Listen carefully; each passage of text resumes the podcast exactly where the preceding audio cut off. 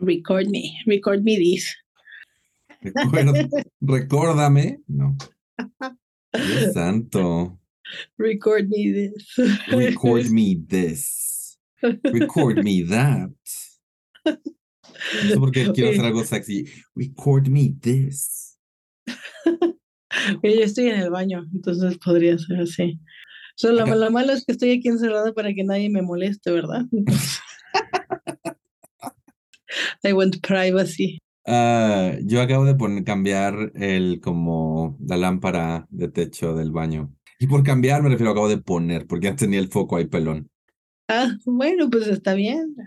Mira, por algún lugar se empieza, Martín. Después de desde- seis mil años hay que hacerlo. Vino desde el podcast verso Jane, de tamaño oficio, con Mini, lesbianas a domicilio, y me ayudaron a poner unas luces, cortinas. Ah, qué bueno, qué bueno que sean tengo, han- qué bueno que sean, ¿qué? Handy. Ah, sí, ya tengo cortinas blackout. Ah, sí, ay, qué hermoso. Dicen que son una maravilla. Es que yo tengo persianas, entonces me. ¿Y qué Una tal? persiana ¿Qué tal? americana. Una persiana. No, en realidad tengo persianas italianas. Pero, ¿qué tal el blackout? ¿Sí sientes que estás en una cueva? No, o sea, tampoco es súper, o sea, no es totalmente blackout, pero, pero sí es un poco raro como apagar la luz y, y como de, oh my God, estoy a oscuras. No veo nada. No, nada. Ojalá haya un hombre lobo en la oscuridad. Musculoso, sexy, que me hable bonito y me diga, aquí estoy, Martín. Ven. Ven a mí.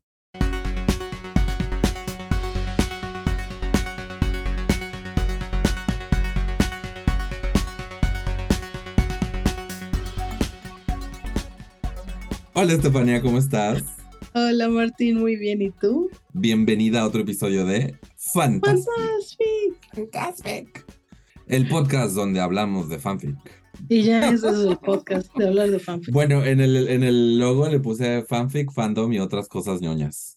Pues es que en realidad sí, fanfic, fandom y otras cosas ñoñas. Muchas cosas ñoñas. Esos somos nosotros. Sí que sí. Qué emoción. ¿Cómo estás, Estefanía? Pues muy bien, muy bien aquí, pasándola en este. Aún no empieza el invierno, pero ya casi. Ya hace frío. Ya hace frío, ya puse mis, mis sábanas de franela. En serio, yo no puedo poner de esas porque mi, mi compañero de cama se ¿Se disgusta. sobrecalienta? Se Sí, disgusta. sí, sí. Se disgusta. Pues mira, yo no tengo de eso. Bueno, pero mira, lo que ves es que a ti lo que te hace falta es un hombre lobo. Si tuvieras un hombre lobo, no necesitarías sábanas de franela porque estaría calientito todo el tiempo. Al contrario, en el verano querrías que se quitara. De fuera de aquí. largo, largo. Ay, Dios santo. Todos los hombres que me gustan tienen algo en común, Estefanía. Son hot. No, son Tienen ficticios.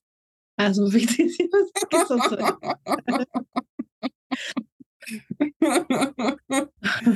Cuenta tu vida fandom. Además, eres una mujer ocupada, muy ocupada. Soy una mujer muy ocupada. Pues mira, mi vida fandom ha estado muy rara. No he estado muy, pues no, como que no he estado haciendo nada, la verdad, ¿no? Ahí de pronto he estado en Tumblr viendo cositas de Star Wars.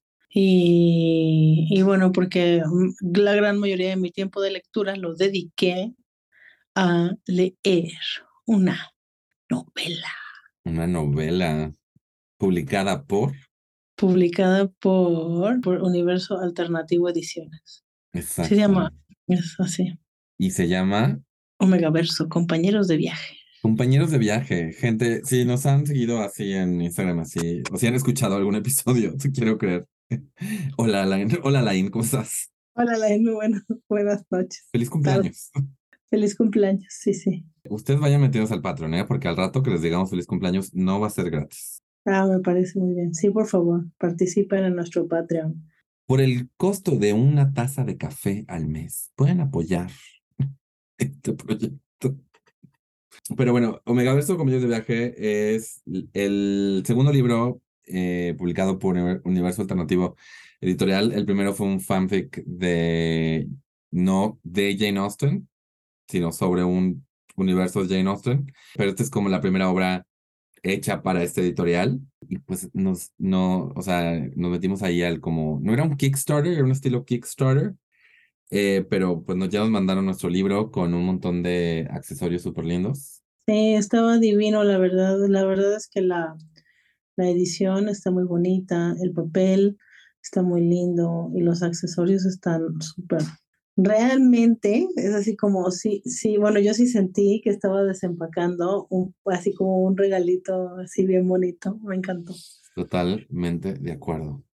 Pero bueno, hoy tenemos algo muy especial. Hoy tenemos una entrevista con la autora de Omega Verso, compañeros de viaje, Elena G. Párraga, y con la editora, eh, bueno, no sé si ella, fue la que lo editó, pero con Collari de Universo Alternativo Editorial. Eh, nos juntamos eh, por medio del internet. Ellas estaban en España y nosotros aquí en México y platicamos sobre el libro. A Collari ya la tuvimos de invitada en, en el podcast anteriormente. Fue justamente cuando nos compartió todo lo de Universo Alternativo Editorial y la primera vez que nos mencionó este, que venía eh, Omega Verso, compañeros de viaje. Sí, escuchen ese episodio si no lo han escuchado. Eh, la verdad es que podemos hablar durante horas sobre fanfic con Collari, es maravilloso. Muy bello, muy bello todo. Antes de pasar a la entrevista, creíamos que era importante que tuvieran un poquito de contexto. Entonces, lo primero, creo que ya hicimos un episodio de esto, pero lo primero es qué es Omegaverso. Sí, ya tuvimos un episodio de Omegaverso, ¿no? Pero bueno, en resumen, el Omegaverso es un universo alternativo. En donde, además de, eh, además de existir el, el típico género binario de hombre y mujer, hay este, otros tres géneros, alfa, beta y omega.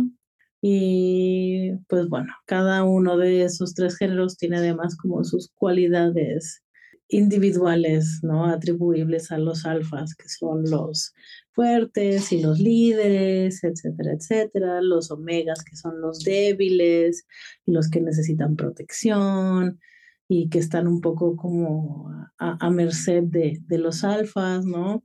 Y los betas que son como que cualquier persona, cualquier hijo de vecina. Que todos están felices de ser incluidos. Exacto.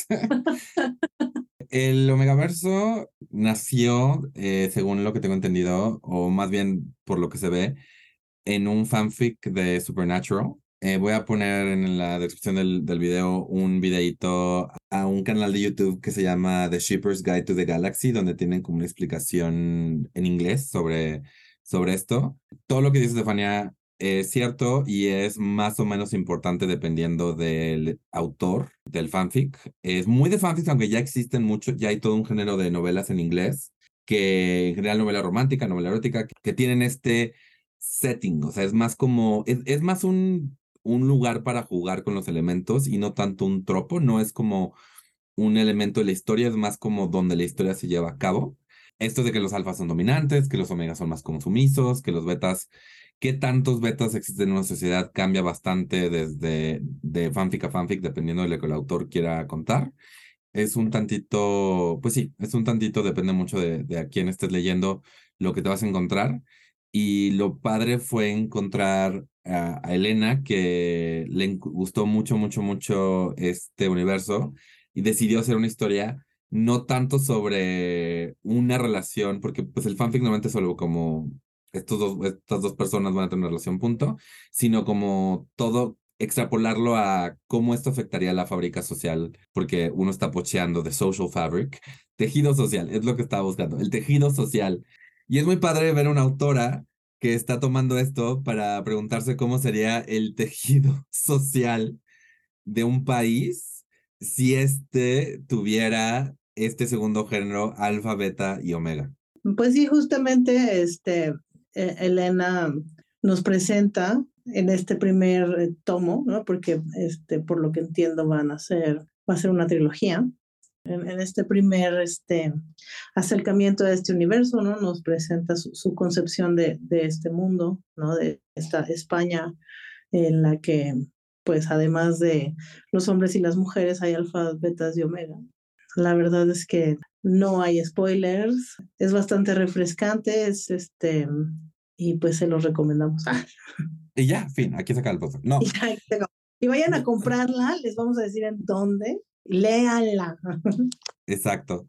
Eh, no, antes de empezar la entrevista, que va a ser, que de verdad fue una entrevista muy, muy, muy este, interesante, solo, de nuevo, este es un review sin spoilers, eh, igual en un año, igual en unos seis meses, no sé, sí hablaremos más como del, de los detalles del libro.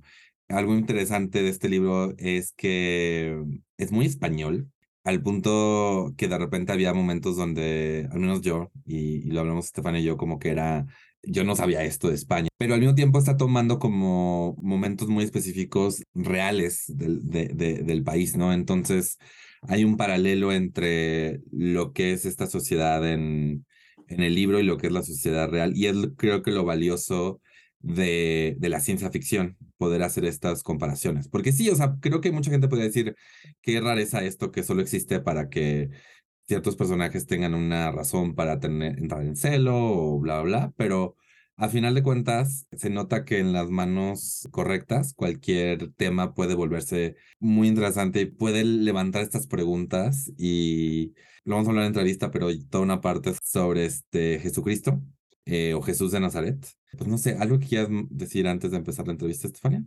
Pues espero que disfruten mucho la entrevista. Nosotros disfrutamos mucho de, de esta plática, la oportunidad de estar con eh, Elena, con Collari, de poder escuchar más. La verdad es que realmente les recomiendo que si tienen la posibilidad, lo compren el libro.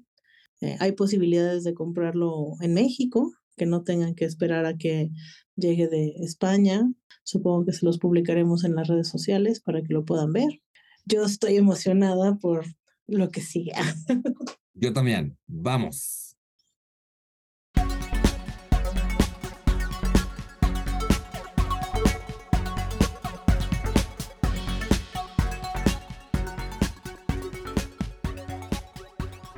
Hola y bienvenidos a esta entrevista especial de Fantastic. Fantastic. Eh, hoy nos acompañan eh, dos personas muy especiales. Eh, la autora de Omegaverso, Compañeros de Viaje, Elena G. Párraga, y la editora de, de, parte de Universo Alternativo Editorial, Collari. ¿Cómo están? Buenas, muy bien. Buenas. encantada de estar aquí. Muchas gracias por invitarnos. Muchas gracias por aceptar la invitación. Nosotras siempre contentas. Siempre hablar con vosotros siempre es muy divertido. De los dos lados del charco. Fanfic por todo el mundo, me encanta. Ah. Es que es universal. Sí, es una maravilla. Pues bueno, ya, ya bueno, para, nomás para que sepan, ya ambos leímos. Ambos, sí, o sea. Omegaverso. Omegaverso, compañeros de viaje, eh, que es la, la obra de, de Elena. El, por lo que nos dicen, la primera obra de Omegaverso en español. Entonces, la verdad, wow. Y pues bueno, esta entrevista es sin spoilers. Sí, spoiler free, para que luego compren el libro. Pero queremos platicar, ¿no? Bueno, ¿tú nos podrías compartir qué es lo que te inspiró a escribir Omegaverso? Qué buena pregunta. Sí. Eh, pues a ver, la idea de Omegaverso, bueno, no sé si, si las personas que estén escuchando esto, pues imagino que no, que a lo mejor es la primera vez que se acercan al libro, no han visto la introducción, pues nació precisamente durante un viaje, con lo cual me gusta mucho que el título sea Compañeros de viaje, porque justamente empezó eh, con unas compañeras de viaje, eh, que son pues las dos personas que me han inspirado, me han ayudado, mm, me han ayudado a corregirlo, me han animado a dar este paso de publicarlo y me siguen ayudando a terminar esta historia íbamos en un coche, eh, las tres somos grandes aficionadas a los FIS, llevamos muchísimo tiempo saltando de fandom en fandom y empezaron a hablar de este género que es el alfa, beta, omega o el omega verso. Y ellas están mucho más puestas que yo, entonces empezaron a hablar y yo en plan estaba un poco a mi bola porque ya llevamos muchas horas de viaje, ya había desconectado un poco, pero levanté la antenita, digo, a ver, esto me interesa contadme más, que esto tiene pinta de, que, de ser bastante interesante. Entonces empezaron a hablarme de, pues eso, de lo que es un alfa, un beta, un omega. Yo no he visto Teen Wolf, que por lo visto es el fandom del que nace todo esto. Entonces llevaba ahí, llevaba ahí un poco de déficit. Y la verdad es que me fue interesante lo que me iban contando. Ya ya me dijeron, dice, bueno, pues la mayoría de Fix Omega Verso pues mm, se centran en lo que se centran. Pero yo, a medida que ya iban hablando, digo, molaría hacer algo en este mundo, pero más centrándonos en el aspecto biológico, que es algo que no, no es que me disguste, pero como digo, que me parecía que estaba muy visto, pues en el aspecto social, el aspecto histórico, eh, bueno, yo soy historiadora, soy profesora de historia, entonces automáticamente pues eso me llama mucho la atención. Y digo, pues eso, me gustaría algo y además en una época que sea una España parecida a la de la transición, un momento convulso, pues ver cómo cómo se puede desarrollar una sociedad en un mundo que se rija por las reglas del alfa, beta, omega. Y de ahí más o menos nació esta idea. Sí, no, en realidad está como muy padre ver, de nuevo, tratando de ser lo menos, lo menos que sea spoiler, pero tienes todo un capítulo sobre la religión porque a final de cuentas hay una adaptación de la, de la doctrina cristiana básicamente al Omegaverso y está muy interesante la decisión de cuál es el segundo género de, de Jesucristo, que lo voy a dejar ahí para que la gente lo lea. Se nota muchísimo este, esta pasión que tienes por, por la historia y por, y por traducir esto a un tema social, porque sí, o sea, como que como mencionan en el, en el alfabeto omega, ahí de repente es, solo una excusa para, me gustan los dos personajes y quiero que tengan una relación, pero esta, esta extrapolación que está, que está haciendo en este libro y en otros lugares del fanfic, está, está como muy, muy, muy increíble. Y, y, mencionas este, la transición, y sí tenemos esa, esa pregunta de qué momentos específicos de la historia, porque es una novela muy española, entonces, ¿qué, qué, qué momentos específicos dijiste, quiero, quiero tratar esto con este nuevo lente Omegaverso? A ver, yo siempre me ha, me ha fascinado pues, el periodo de la transición española, porque es, vamos, no sé hasta qué punto allí en, al otro lado del charco pues lo había estudiado, pero aquí en España... explicar un poquito sí, eh, pues básicamente cuando muere, muere el dictador Franco en el año 1975, con la vergüenza de que este señor pues muere en su cama de viejo y sin que nadie ya haya discutido durante 40 años, pues empieza un proceso de transición a la democracia en el que las mismas personas que habían estado dentro del régimen son las que llevan a España a una democracia. Entonces, siempre se ha hablado como un proceso modélico y es verdad que en cierto modo lo fue. Fue muy difícil en ese momento pues aunar tantas corrientes y tantas opiniones, apaciguar un poco a, los más conservadores, pero a día de hoy pues le estamos viendo mucho las, las costuras a este proceso. Entonces siempre me ha fascinado un poco este, ese momento histórico y aunque el omegaverso se encuadra en la actualidad, entonces vais a ver redes sociales, vais a ver móviles, eh, vais a ver toda la tecnología que nos rodea, pero sí que está en ese momento convulso. Es un momento en el que mm, la gente pues ha despertado, los omegas y en cierta medida también los betas están un poco reclamando su espacio, están reclamando pues su, pues mm, su derecho a vivir y su derecho al final pues a, vivir según, según como ya lo apetezca. Y vemos como hay un sector muy conservador que se está negando a ello. Hay un gobierno que teóricamente es una democracia, pero que está muy regido por los alfas, que no puede instaurar una dictadura ni puede decir voy a sacar el ejército a la calle y mato a todos los omegas, pero que sí estamos viendo que socialmente tiene muy sujetos a, los omegas y a los betas. Entonces, un poco, pues una, versión paralela. Al final, como lo que tú has dicho del debate de Jesucristo, eh, he tomado un poco debates que están vigentes en la realidad sea, por ejemplo, pues entre los historiadores se discute pues de qué mm, raza, si podemos hablar de razas biológicas, que es un concepto superado, pero bueno, para que me entendáis, de qué raza es Jesucristo o de qué color tenía la piel Jesucristo, que eso por lo visto a la gente pues le importa mucho. Pero lo, bueno, Jesús de Nazaret debería decir, pero eh, pues me lo he llevado al terreno omegaverso. Entonces, pues esto igual, pues, he tomado este periodo convulso y me lo he llevado pues a un terreno en el que tenemos a los alfas, perdón, a los betas y a los omegas, pues luchando por sus derechos. La verdad es que lo que vamos hablando ahorita es que es muy interesante leer esto como mexicanos, porque sí estamos un poquito, un tanto alejados de, de, estos como... En realidad, o sea, me encantaría que hubiera, y, y estoy seguro que en un momento una Elena mexicana que escriba algo así del Omegaverso en México, pero ahí me gustaría escucharte a ti, Collari, o sea, ¿Cómo, ¿Cómo, leíste, cómo, cómo sentiste esta traducción de, de, de, un, de, una situación política que vives al Omegaverso?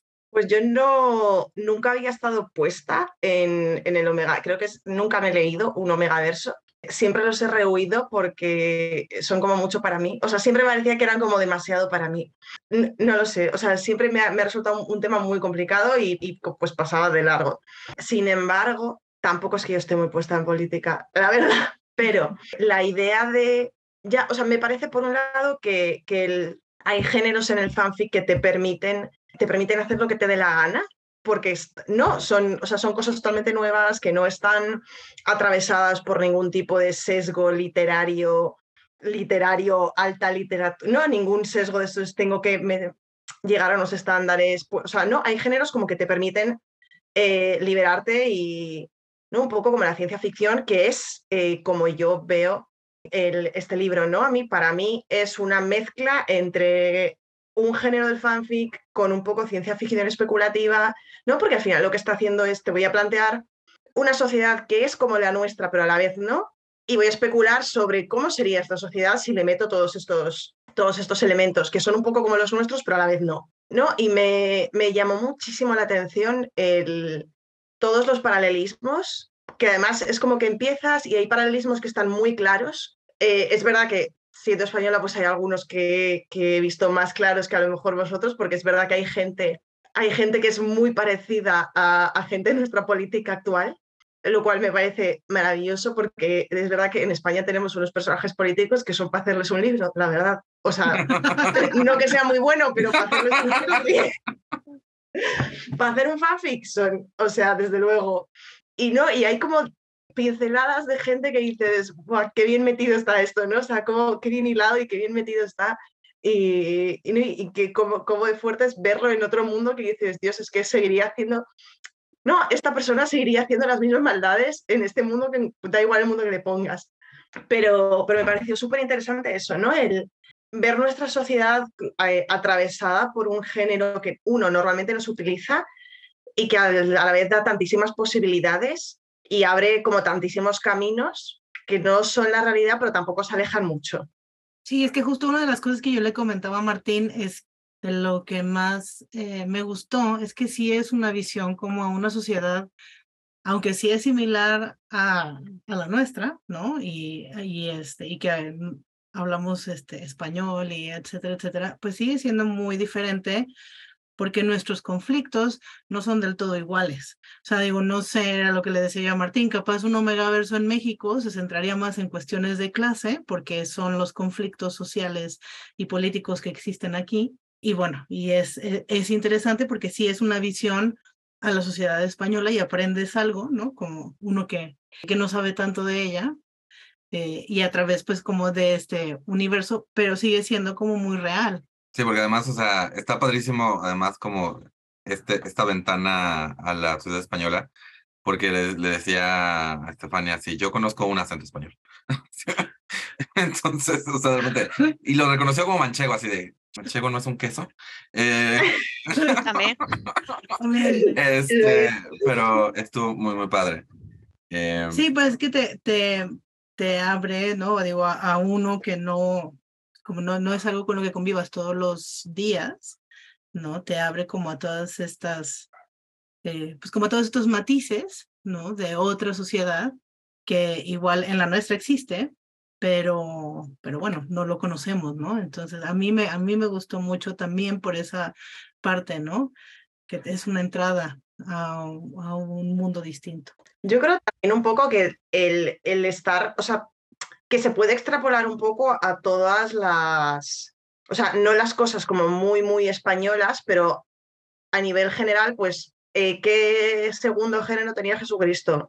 Eh, esto no es un spoiler, yo creo, la parte donde habla de Aquiles y Patroclo y la historia, ¿no? El Omegaverso sí. la historia. O sea, al final son cosas que dice, o los alfas están siempre encima de, la, de las posiciones de poder. O sea, eso al final, no, a nivel mundial se puede seguir poniendo. O sea, Donald Trump sería alfa en su caso. Es como, me parece muy guay que se pueda llevar a todas partes. Sí, totalmente, ¿no? E incluso, por ejemplo, estas diferencias, ¿no? De dentro de una misma sociedad, pues todos las tenemos, ¿no? O sea, aquí en sí, México hay sí. muchos acentos también, ¿no? Sí, y hay muchas cosas, entonces sí, realmente, pues es algo que es muy real en cualquier, en cualquier universo. Mm, lo bueno de, de este, del omegaverso como género, que eso que te permite crear paralelismo. De hecho, hablando vosotros, me está viniendo la idea de, de meter en los siguientes libros, que esto es spoiler de cosas que no he escrito, pero mmm, ya que estamos revisionando hechos históricos a la luz del Omegaverso, pues cómo habría sido la conquista, colonización y expolio de América por parte de los europeos, eh, sí. por parte, de, de, una perspectiva Omegaverso. Yo creo que sería muy interesante y yo dejo caer que me encantaría leer ese Omegaverso ambientado en México o en cualquier otro país de América Latina, porque es que me, me abriría mínimo la mente y me permitiría también conocer más de eso. O sea, yo dejo ahí la idea que aquí hay una lectora Ya escucharon, escríbanlo, Escríbanlo. contactan a Collari para la publicación Para la Sí, y aquí todos está. lo leemos. Todos lo leemos. Y todos, todos. Eh, y ya más como un poquito en, en- en la escritura, eh, lo que nos gustaría saber, o sea, mencionaste que este viaje, by the way, amamos el, el, el compañeros de vida, porque bueno, hicimos, nosotros hacemos este podcast de fanfic, tenemos este reto que luego mucho del vocabulario de fanfic está en inglés, ¿no? Entonces, Soulmates, estuvimos discutiendo por un rato así de cómo traducir Soulmates al español y compañeros de vida es una manera como muy, muy genial de, traducir ese concepto. Pero más bien, ¿Cómo, o sea, digamos que creativamente, cómo empezó? O sea, ¿qué fue? Lo primero fue un personaje que, que yo la mente, fue Bruno que llegó, fue una escena que te imaginaste. ¿Cómo qué fue lo primero que detonó la idea de para ti? Pues a ver, la idea se quedó germinando un tiempo, lo que pasa, y de esto que te planteas, podría hacerlo en este fandom, podría hacerlo con estos personajes, pero la verdad es que no llegó nunca, nunca a materializarse, hasta que ya caí en un fandom concreto, que no voy a mencionar, pero bueno, en este fandom ya sí un día me planteo esta idea. También en este fandom, no sé muy bien hasta qué punto, hasta cómo, cómo explicarlo, pero bueno, en este fandom pues estaba planteando a lo mejor la idoneidad de meter ciertos temas en los fics, que si los fics un poco subidos de tono había gente que no les gustaban, un poco se coartaba un poco la libertad del autor y alguien dijo a que no os atrevéis a escribir un omega verso y yo dije, sujétame la el Scrivener porque flower. a Kamikaze no me gana nadie. Entonces dije, pues voy a ponerme, además empieza un poco como una parodia del Omegaverso, porque empieza con todos los pasos típicos de todos los Omegaversos. Ya digo, lo escribí con, con dos personajes que entonces eran este fandom. Y sí tengo que decir que los personajes, no es que le haya cambiado el nombre, es que los he cambiado al completo, porque aquellos protagonistas nunca llegaron a encajarme. Y sí escribí los tres o cuatro primeros capítulos. Y claro, yo al principio lo escribí, como ya digo, pues a modo de reto, a modo de casi de parodia, pero a medida que yo avanzaba y empezaba a meter conceptos y empezaba a meter, pues eso, pues la historia, el trasfondo social, decía, si es que esto pide, o sea, esto pide algo más. Y los propios lectores me decían, oye, estoy sorprendido porque es que estoy aquí leyendo algo que no me esperaba y es que esto, yo qué sé, que, que a ellos les parecía que podía tener una entidad mayor. Y a ella también hubo, bueno, me salí de este fandom porque tampoco tenía mucho más recorrido dejé de escribirlo y con el tiempo sí que me propuse, digo, primero le cambié los nombres, no funcionó porque, ya digo, aquellos protagonistas no me encajaron nada y al final acabé cambiándolo todo, reescribí capítulos enteros, metí nuevos personajes, hasta el punto de que los personajes pues son 100% originales. Y pero bueno, podemos decir que, que esa semilla surgió en el año 2017-18, que ya ves tú si ha llovido, hasta el día de hoy, hasta hace un año, que más o menos es cuando ya se quedó termina un finiquitado y ya para, para corregir y para maquetar. Cabe destacar que es un fandom que, no ha llegado a México tampoco, ¿eh? O sea, eso era un fandom como muy pequeño, muy español. O sea, Sí. ah, ok. sí, o sea, era una cuestión que, o sea, ha sido al final más grande, yo creo, la obra final que el fandom en sí. Bueno, el fandom fue muy prolífico durante un cierto tiempo, lo que pasa que, bueno, un programa de la tele española y además se rompió completamente la cuarta pared y ahí ya muchos dijimos, no, Sí, ya, ya no Ah, dio para más, pues ya no dio Sí. Digo, podríamos hablar de fandoms durante horas también, porque sí, Bueno, entonces hablando específicamente de cómo esto, o sea, de cómo surgió de estos personajes que al final no, no te encajaron y que los cambiaste, ¿tú podrías decir que te identificas con alguno de tus personajes o es meramente documental. documental? con los protagonistas desde luego que no. Al final son, al final, creo que lo habéis mencionado vosotros antes, los protagonistas son un hilo conductor, empieza con ellos, pero luego al final se amplía el abanico de personajes, ellos se diluye un poco su protagonismo, eh, son muy monos, viven una historia muy bonita, pero al final el protagonismo recae de forma coral en lo que es la lucha y, y la lucha por conseguir los derechos y tal. Y yo la verdad no puedo decir que me identifique 100% con ninguno de los personajes. Eh, tampoco yo la verdad es que, aunque soy mujer y tengo pues todos los mm, falta de privilegios que tenemos las mujeres, pero luego tengo el privilegio de que no pertenezco pues, al colectivo LGTB, con lo cual, pues en ese sentido, pues mm, yo no he tenido, por ejemplo, siempre digo, yo no he tenido nunca que dar explicaciones a mi familia de, de a quién traigo a mi casa o con quién comparto mi vida, cosa que, o de quién soy, y no tengo que luchar porque se respete quién soy, eh, mi identidad. Con lo cual, pues tampoco puedo decir que me identifico con alguno. Yo sí tengo que a lo mejor que identificarme con alguien, pues quizá con, con Francisco Castro, que es el profesor de historia, pues por su amor por la historia, por, también es profesor como yo. A lo mejor quizá mm, me gusta mucho, lo que pasa que todavía no ha salido demasiado, pero el Guardia Civil, eh, Alejandro Iglesias, eh, un poco por... Es una persona que contiene mucho más de lo que parece y que reprime un poco su, forma de pensar, sus sentimientos, pero no puedo decir yo que me, que me identifique 100%. No sé si Collari tiene algún personaje con el que... Yo viéndolo desde el otro lado, o sea, desde el lado de, de aparte de ser mujer, pertenezco a una minoría de orientación dentro de las minorías de orientación, es como todas las minorías de minorías, eh, sí, que, sí que puedo ver la, o sea, sí que me he sentido bastante reflejada en...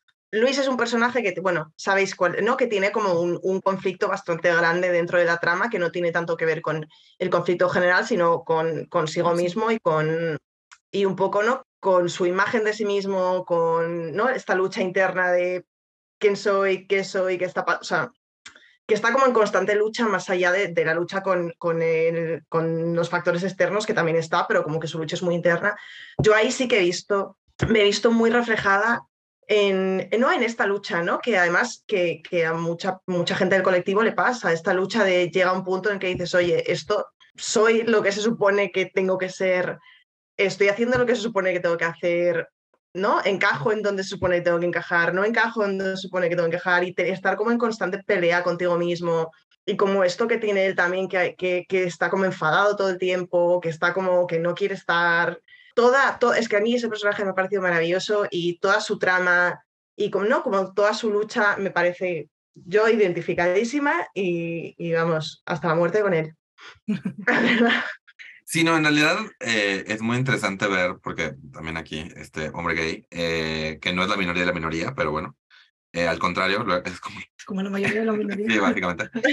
La manera en que traduciste de cierta manera eso, porque de nuevo, la discriminación, por ponerle de una manera, la excusa de la misma es como la biología, entre comillas, ¿no? Entonces es como, esto sí está bien porque es, entre comillas, natural y el resto no está bien. Sí, hubo muchas como líneas y cosas como con las que me identifiqué, porque también de, de nuevo, o sea, como que de repente el Omegaverso nace porque, digo, ya hemos hablado de esto, pero es como literal querían, más bien es Supernatural, que querían, que es como un personaje alfa, un personaje omega, y, ah, y eran como, demos, démosle una, una razón de estos dos para estar como juntos. Pero la manera en que entran a tu novela, este, temas como el sexismo, temas como este, el hecho de que todavía, bien, todavía sigue existiendo una diferencia entre hombres y mujeres, eh, por usar el binario, pero este, es, está muy padre la, la traducción, los paralelos, porque de, cierta manera es como, ah, qué padre que ya dos, eh, dos personas que se identifican como hombre puedan tener una relación sin que la familia enloquezca. Y además de que aún, aún aparecen en, en, en, diferentes lugares. El, esto es un poquito un spoiler, pero creo que sí es interesante que eh, hay, o sea, la familia beta son dos hombres beta los que,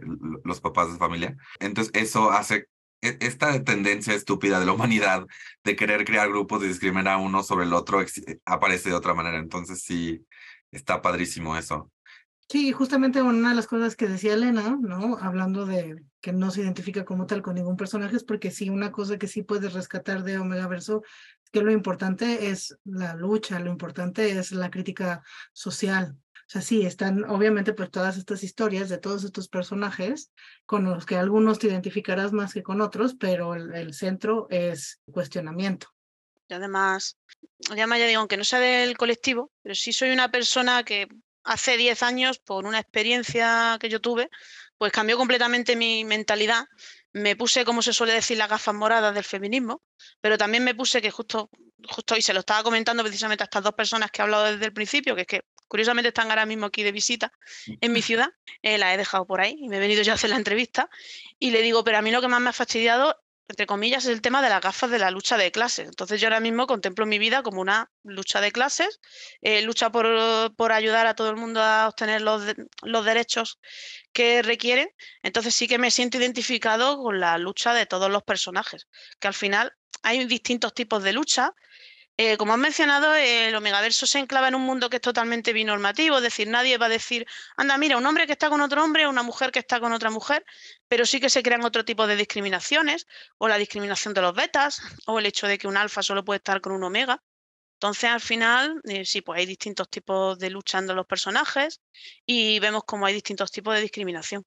Es un poco, ¿no? Lo que os decía antes de, de que hay personajes que su contrapartida en el mundo real ¿no? Sigue jugando el mismo papel eh, que jugaría en el mundo, pues mm. Jesús de Nazaret sigue jugando el mismo papel en el Omegaverso que jugaba en nuestro mundo, lo que pasa es que pues tiene otras, ¿no? Está, está atravesado por, otra, por otro condicionamiento. En este caso me parece que es un poco lo mismo, ¿no? O sea, las luchas son las mismas, pero están atravesadas por, otro, por otras condiciones, están atravesadas por otro, por otro tipo de sociedad, ¿no? Al final la lucha de clases está, la lucha de género está, lo que pasa es que ya no es la lucha por ¿no? el masculino y el femenino, sino que es la lucha por el alfa, beta, omega, y encima si tienes más, ¿no? Y te, y te mete, es como que te añade a la lucha.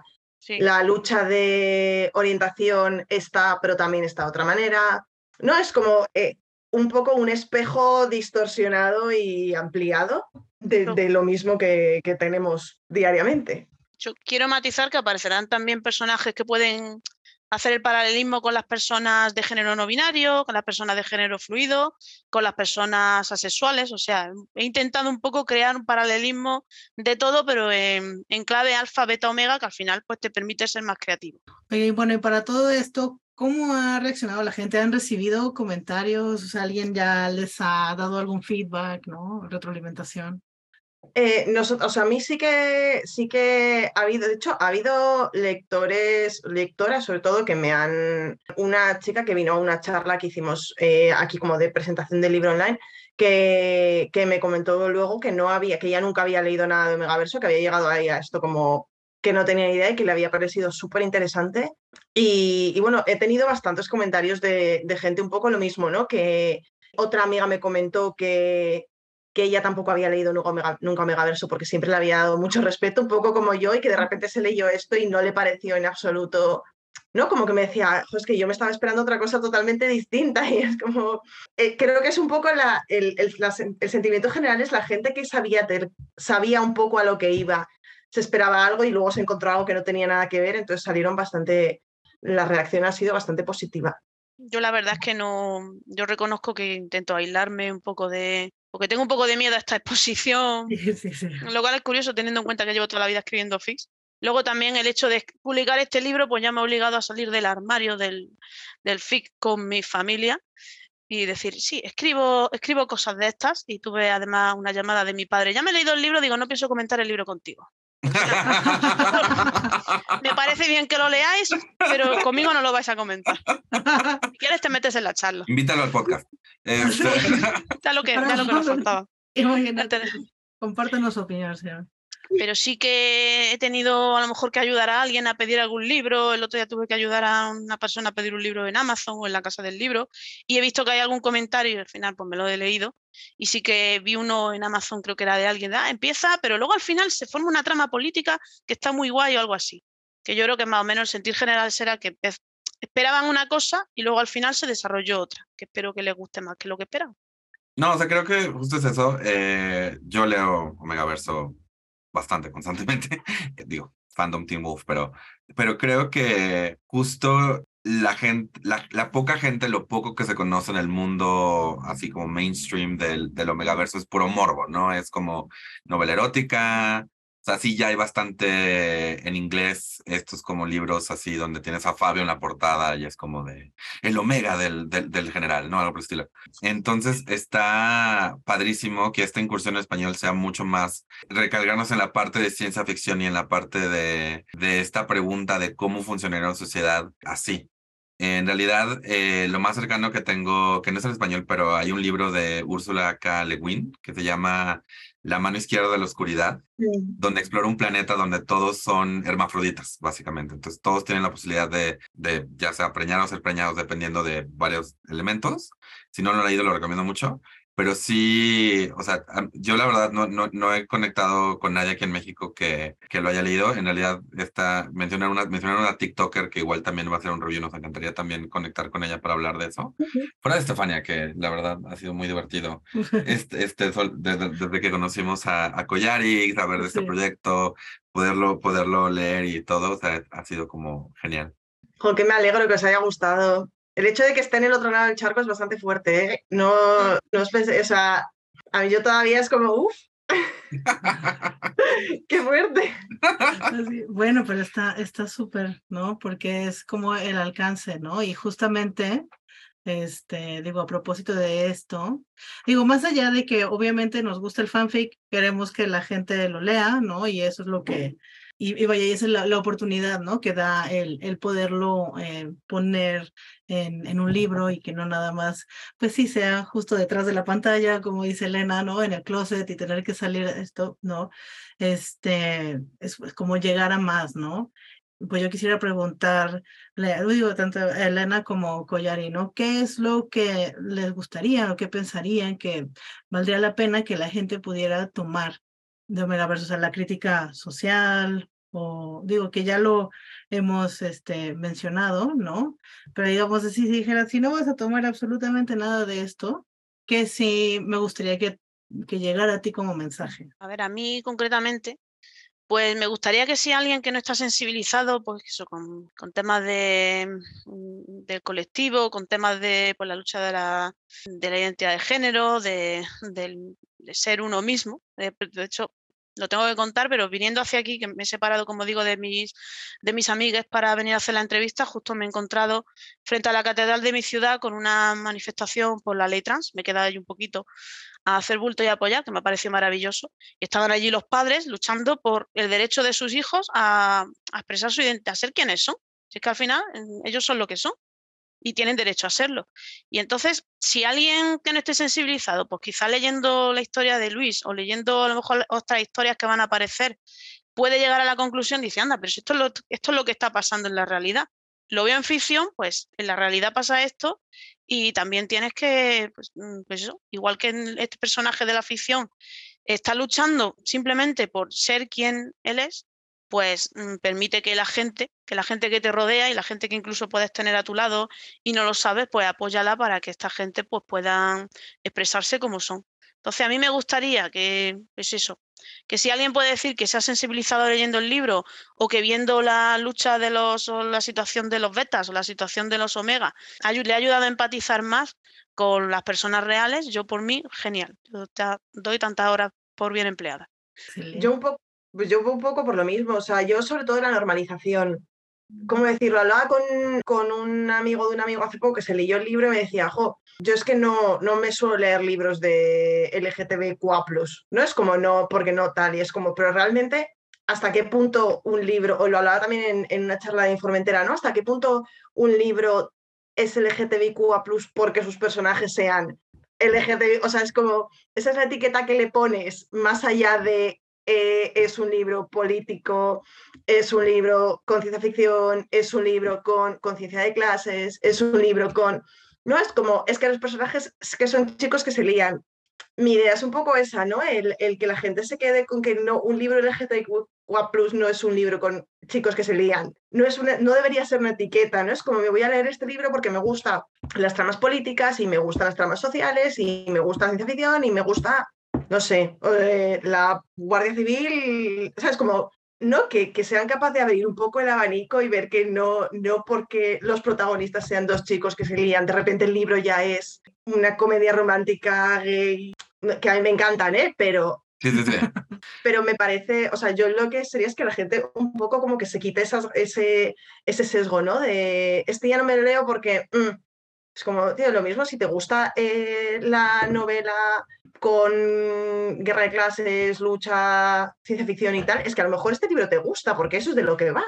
¿No? Entonces, un poco la. Sí, o sea, yo por lo menos que se quedarán con intentar normalizar que las novelas no están marcadas por el género de sus personajes, sino un poco por su trama, que yo creo que aquí pues está bastante claro. Sí, sí, tota- Absolutamente. totalmente de acuerdo. Es muy frustrante que exista la literatura LGBT que más, pero que no sea literatura heterosexual el resto, ¿no? O sea, eh, heterosis. Pues ya llevamos un rato platicando, queremos como ya cerrar un, un poquito. Está padre que hemos hablado mucho de los conceptos y no tanto de, lo, de la trama, porque de verdad, o sea, ya- Tienen que leerlo. tienen que leerlo. Por favor, visiten el Instagram de Universo Alternativo Editorial para donde sea que estén, que pidan el libro y que lo lean.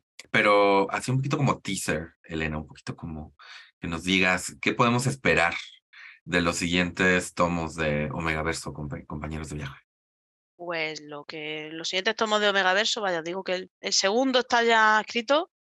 Le estoy terminando de dar la última corrección y ya se lo mandaré a, a Collari para que, que ella me comente. Lo que justa- justamente lo estaba hablando también el otro día con mis, con mis amigas, bueno, yo la llamo mis betas, eh, las personas que se lo leen y me comentan.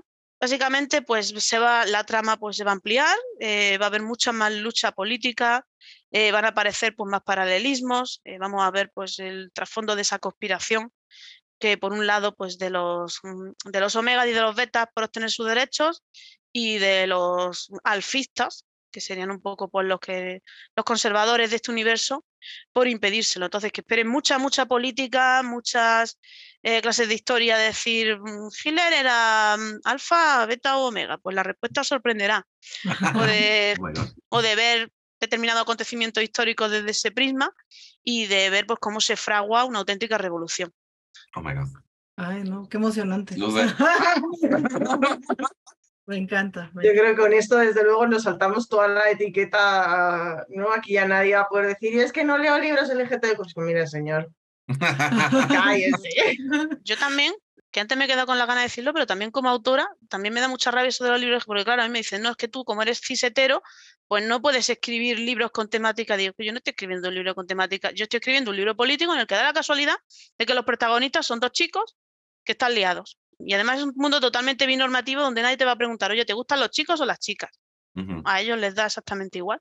Entonces, un poco que, que integremos que, oye, que la gente LGTBI, perdonadme, pero me pierdo un poco, pero existe y hace más cosas aparte de, de De liarse con este u otro. Ah, Y eso también me da rabia cuando lo veo en las series. No, esto es una serie y va de que se lían. Digo, sí, pero aparte de eso, ¿hacen más cosas en su vida o Sí, entonces que es- es- normalicemos también esto? Es que no hacen más cosas. No, o sea, no, si vemos no. como las series y el, ¿no? Y hay, hay cosas que yo también. En, en- Y de en repente, este- ¿qué hobbies tienes? ¿Qué hobbies tienes? ¿Qué te gusta leer? A veces cocinas. es mi hobby. no, es como ir a manifestaciones del orgullo y sobrevivir siendo LGTB. Cargar No, tu que esto queda bandera, como ¿no? con la bandera siempre, obvio, sí, ¿no? Y, y es, pues, sí, o sea, es totalmente, y, eh, yo también lo veo mucho, ¿no? En, en literatura, sobre todo cuando busco un libro, venga, quiero un libro que sea como más diverso, que no sea el típico, no sé qué, ya me voy a eh, dos personas LGTB cruz que se lían, y ese es como su objetivo en todo el libro, ¿no? sí. Sí, que justamente eso es lo que Omega Verso eh, logra muy bien, o sea, no es importante. No es importante con quién estás en cuestión de del binaria, ¿no? O sea, eso no es lo importante. Y en realidad es muy, muy padre ver que básicamente los personajes que estamos viendo, de una manera u otra, están yendo, cuestionando lo establecido, ¿no? Que es un reto interesante, que dices, esto es lo que he establecido y estos son los personajes que están yendo contra este status quo, eh, de una manera u otra. Y eso, al menos yo, yo, lo- yo lo aprecio mucho. Pues digamos, dinero, ya para acabar, eh, y para el tema Omegaverso, si ustedes existieran en este universo Omegaverso, ¿qué, qué, qué segundo género creen que tendrían? Beta. Yo probablemente Omega, la verdad. Yo soy tan anodina que beta. Yo si pudiera elegir, elegiría Beta, pero sospecho que Omega, para ser sinceros. Hicimos un test que está por ahí en Twitter, luego os lo paso. Ah, Por sí, favor. los- a pues ver qué es lo que os sale y a mí me salió Omega. Sí, pues yo también hubiera elegido beta, pero creo que también terminaría siendo como omega, seguramente. Los voy a, luego os paso, voy a ver si lo encuentro y os lo paso porque Por favor. Sí, por bueno, estaba pusimos la- las, las preguntas y las respuestas como bastante, yo creo que bastante bien, porque yo toda la gente que lo ha hecho y luego me ha dicho, me ha salido no sé qué, digo, pues sí te pega. O sea que creo que estaba bien hecho. Sí, de- pues no sé qué esperabas, la verdad. Esperabas algo diferente, pues no. Yo creo que, también sería beta, honestamente. Ahí, ahí, está la diferencia en lo que uno quiere ser y lo, uno, lo que uno es, ¿no? Pero, este, pero sí, yo creo que, que, que sería beta. Eh, además que aprecio muchísimo que en el, tu mismo universo hables de, de, la interseccionalidad y de cómo, como hombre gay, estoy muy consciente de la misoginia dentro de la, del mundo gay y de la homofobia de, que lo aparece en, en, en, en mujeres, ¿no? Entonces, como que al final de cuentas, una, una frase que me gusta muchísimo es este. O sea, que, que es todos, ¿no? O sea, o sea no es, nada, no puedes nada más luchar por tu rinconcito, es, o sea, es que todos tengamos esta igualdad sin importar nuestro género, nuestro, nuestra sexualidad, todo. O sea, no es nada más, o sea, lo que pasa de repente, ¿no? Los gays blancos ya lo hicieron, entonces podemos detenernos, ¿no? O sea, claro. no, no tanto por ahí. Estoy muy sensibilizada con este tema porque tengo muchas amigas bisexuales y se queja mucho de eso. Dice, que dentro del colectivo nos sentimos marginadas porque es que nunca se cuenta con nosotros. Entonces sí que es verdad que desde el principio me planteé la, que hubiera mucha interseccionalidad. De hecho, se plantean debates dentro del propio universo como, bueno, ¿qué pasa con las mujeres alfa? Son privilegiadas, pero luego al mismo tiempo están por debajo de los hombres alfa. Entonces hay entre muchos... Y los betas eh, y los... Pues claro, llega un momento en el que, creo que esto tampoco es spoiler, si no, pues cortáis, Ajá. pero los omega dice, bueno, sí, los omega estamos debajo de los alfa, pero si vamos a una urgencia de un hospital, te atienden a ti antes que eres omega porque a fin de cuentas te necesitan para la reproducción. Al beta no lo necesitan para absolutamente nada. Entonces, pues sí se plantean mucho este tipo de debates, que la verdad es que creo que al final han, han enriquecido el universo. Sí, sí, Yo creo que los betas representan, representan muy bien al colectivo sexual, que estamos aquí siempre como rollo, oye, que existimos, estamos aquí en medio, aunque nadie nos haga caso ni nadie. No, en, en las siglas estamos como al final, la mitad de la gente no lo dice, el LGTBI y, y como que ya se quedan ahí.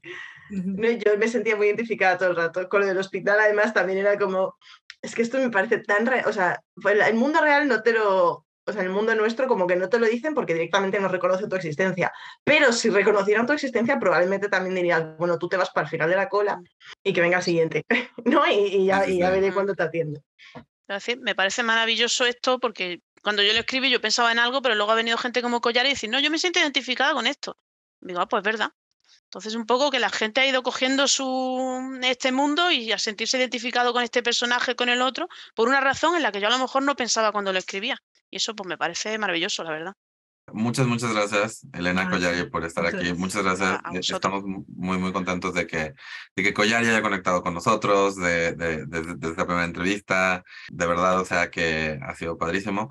Rapidísimo, sí, dile a la gente dónde puede conseguir el libro. En eh, sí, luego, luego, luego lo, os lo voy a pasar y tendremos como un listado ahí, pero en México yo lo podéis conseguir, bueno, en Mercado Libre dice que se puede conseguir, en una librería que se llama Cadabra Books, que también lo tenéis no sé dónde está, pero... Lo buscamos y ponemos el link, no te preocupes. En librerías Gandhi, que yo creo que es bastante, eso sí que me suena, o sea que creo que es bastante ah, conocido. Lados, sí. Y en librerías Gonville. Ah, también hay muchas, sí, sí. Ah, y hay un par más pequeñas que luego os las paso también, pero yo creo que con esas que son las más grandes. Sí, sí, pues ya, ya escucharon. Eh, de nuevo, un, muchas, muchas, muchas gracias. Eh, ahora sí que ya para, para cerrar bien, bien, bien. Eh, ¿Alguna red social donde les gustaría que les encontraran? Bueno, nosotros nos podéis encontrar en Twitter siempre, Universo Alternativo Ed, y en Instagram lo mismo, eh, Universo Alternativo Ed. En Instagram probablemente sea, sea más fácil porque hay como que tenemos todo puesto. Y bueno, Elena. Tengo mi Twitter, que es arroba Elena de Sociales. Lo que pasa es que lo utilizo más a nivel profesional de mi trabajo. Okay y tal, pero bueno, que también me pueden encontrar por ahí. Oye, si me dejan un comentario, yo soy súper feliz. Y siempre súper fan de darle feedback al autor, ya sea con un cudo, con un comentario, o en este caso, pues con una reseña. Crítica constructiva, gente. Sí, por siempre favor. constructiva. Y, y, y, y, un montón de corazoncitos cuentan como crítica constructiva. Sí, exactamente. Y caritas gritando, todo eso también. Sí, sí, sí, sí, sí. Yo le, no he encontrado el botón de kudos en el libro, pero en cuanto lo encuentre, lo Sí, yo también. En la web tenéis una esta de que podéis ir darle a reseñas y ahí dejáis estrellitas y corazones y de todo. Aquí está, muy bien, eso haremos. Ah, eso haremos, sí. Muchas, muchas gracias, Elena. Muchas gracias, Coyari, por su tiempo. Eh, ahora sí que estamos en contacto y seguimos esperando la segunda parte de Omega Verso. Muchas gracias a vosotros. Ya sabéis que gracias. siempre que queráis eh, podéis contar con nosotros. Siempre felices de, de charlar. Muy bien. Muchas gracias.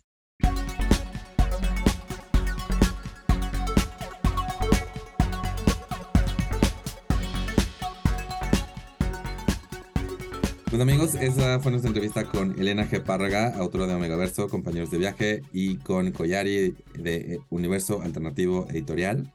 Eh, muchas gracias de nuevo a Collari y Elena por haber estado con nosotros en Fantastic, por haber conectado con nosotros. La verdad está padrísimo que por medio de Fantastic hemos conectado con gente en Brasil, con gente en España. Y pues ya es el último del año, gente. Este es el último Fantastic del 2022.